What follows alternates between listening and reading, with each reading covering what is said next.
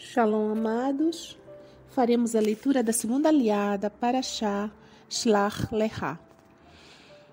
Antes faremos a bênção. Baruch atah Adonai Eloheinu melech haolam asher bahar banu mikol hamin venatan lanu et torato Baruch atah Adonai noten hatorah. Bendito sejas Adonai, nosso Elohim, Rei do Universo, que nos escolheste entre todos os povos e nos deste a tua Torá. Bendito sejas tu, Adonai, que outorgas a Torá. A segunda aliá inicia no versículo 21 do capítulo 13 do livro Bamidbar. Diz assim: Eles subiram e fizeram reconhecimento da terra do deserto de Tzin a Rehov, junto da entrada de Hamat. Eles subiram ao Negev e chegaram a Evron, Ahiman, Sheshai e Talmai. Os Anakim viviam ali.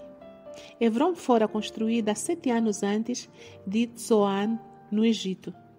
Eles chegaram ao vale de Escol e ali cortaram um galho com um cacho de uvas que carregaram por meio de uma vara entre dois deles. Também pegaram romãs e figos. Esse lugar foi chamado Vale de Escol, que significa cacho, por causa do cacho que o povo de Israel cortou ali. Quarenta dias depois, eles voltaram de fazer o reconhecimento da terra e se dirigiram a Moshe, a Haron e a toda a comunidade de Israel em Kadesh, no deserto de Paran, onde fizeram um relato a eles e a toda a comunidade e lhes mostraram o fruto da terra isto foi o que eles lhes contaram. Entramos na terra a qual você nos enviou, e de fato ela goteja leite e mel. Aqui está o seu fruto. Entretanto, o povo que vive na terra é feroz, e as cidades são fortificadas e muito grandes. Além disso, vimos ali os Anakim. Amalek vive na área do Negev, e o Ti e o Yuvuzi e o Emori vive nas colinas, e o Kenaani vive junto ao mar e ao lado do Yarden. Caleb silenciou o povo à volta de Moshe e disse: Devemos subir de imediato e tomar posse dela. Não há dúvida de que podemos conquistá-la.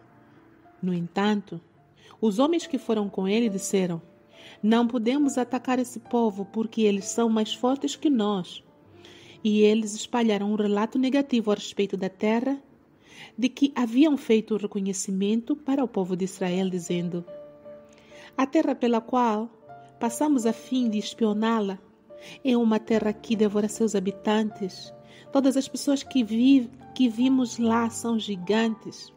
Vimos os Neflim, os descendentes de Anak, procedente dos Neflim. Nós nos sentíamos como gafanhotos comparados a eles e tínhamos também essa aparência para eles. Nesse momento, todo o povo de Israel gritou desesperado e chorou durante toda a noite. Além disso, todo o povo de Israel começou a murmurar contra Moshe e Aharon. Toda a comunidade lhes disse: Desejaríamos ter morrido na terra do Egito ou morrido aqui no deserto. Por que Adonai está nos levando a essa terra onde morreremos a espada? Nossas mulheres e nossos filhos pequenos serão levados como despojo. Não nos seria melhor voltar para o Egito? E eles diziam uns aos outros: Vamos escolher um líder e voltar para o Egito. Moshe e Aharon prostraram-se com o rosto em terra diante de todo o povo de Israel. Yehoshua, o filho de Nun, e Caleb, o filho de Yefuné, do destacamento que haviam feito o reconhecimento da terra, rasgaram suas roupas e disseram a toda a comunidade de Israel: A terra pela qual passamos a fim de espioná-la é realmente muito boa. Amém. Abraha após a leitura. Adonai Eloheinu melech haolam asher natan lanu torat emet vehae olam natan betochen. Baruch atah Adonai noten a Torá. Bendito seja Adonai, nosso Elohim, Rei do Universo, que nos deste a Torá da verdade e com ela a vida eterna plantaste em nós. Bendito sejas tu, Adonai, que outorgas a... A segunda aliá desta paraxá nos relata que os doze escolhidos do povo de Israel, os representantes das tribos, eles de fato subiram para o reconhecimento da terra. Eles ficaram lá 40 dias e regressaram. Trouxeram também um cacho de uva tão grande que foi necessário que dois homens carregassem um só cacho de uva pelos ombros. Trouxeram também romãs e figos. E quando voltaram, muitos deles, os dez, fizeram um relato negativo da terra, dizendo assim que a terra era boa, porque de fato emanava leite e mel, e eles mostraram frutos tão preciosos, tão grandes tão abundantes que a terra tinha. Mas eles disseram que a terra devorava seus habitantes, porque eles viram lá homens grandes, gigantes, com proporções extremamente elevadas e que eles mesmos se sentiam como se fossem gafanhotos aos olhos daqueles homens. Disseram também que existiam lá descendentes de Anak, os Nephilim, que são os descendentes dos anjos caídos, e que não era possível conquistar a terra. E assim desencorajaram todo o povo de Israel, que passou toda a noite a chorar e a reclamar contra Moshe, contra Aharon, dizendo assim que era melhor que eles ficassem no Egito, que eles ou ficassem e morressem lá, ou então que morressem no deserto, mas que eles não queriam atravessar a terra para que não morressem. Eles assim estavam dizendo que o Eterno não tinha sido verdadeiro com eles. Eles estavam assim desconfiando da promessa e da palavra do Eterno. Quando o Caleb e Yehoshua ouviram esse relato, eles fizeram o povo, tentaram fazer o povo voltar voltar a si mesmos, à sua consciência e lembrar-se de que o Eterno já tinha prometido que ele, o Eterno, é quem daria a posse ao povo e que eles deveriam sim subir de imediato e conquistar a terra.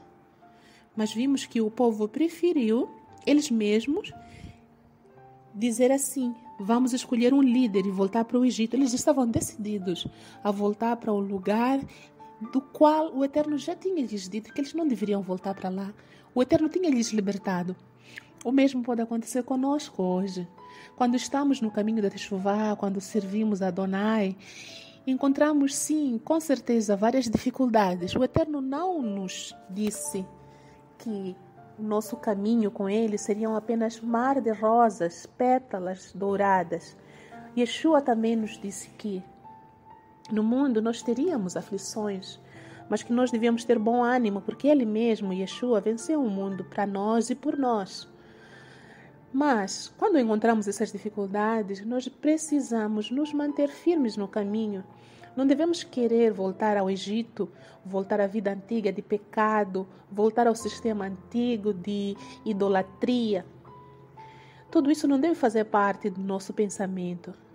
Quando nos encontramos em dificuldades, temos que olhar para o alto, para Adonai, nosso Elohim, nosso Abba, e pedir socorro a Ele falar com Ele, jogar todas as nossas preocupações, angústias, nossos medos, temores aos pés de Yeshua, porque Ele é poderoso e Ele sabe do que nós sentimos, porque Ele mesmo já esteve em carne aqui neste Olam, nesta terra, e Ele sabe do que são como é que é passar dificuldades. Ele mesmo teve fome, ele mesmo foi caluniado, ele mesmo foi desprezado, ele mesmo teve dificuldades, assim como nós temos. Devemos então, quando nos encontrarmos em dificuldades, em apuros, com medo, ameaçados, devemos colocar tudo isso aos pés de Yeshua, conversando com o nosso Pai por meio de Yeshua seremos ouvidos e com certeza seremos socorridos.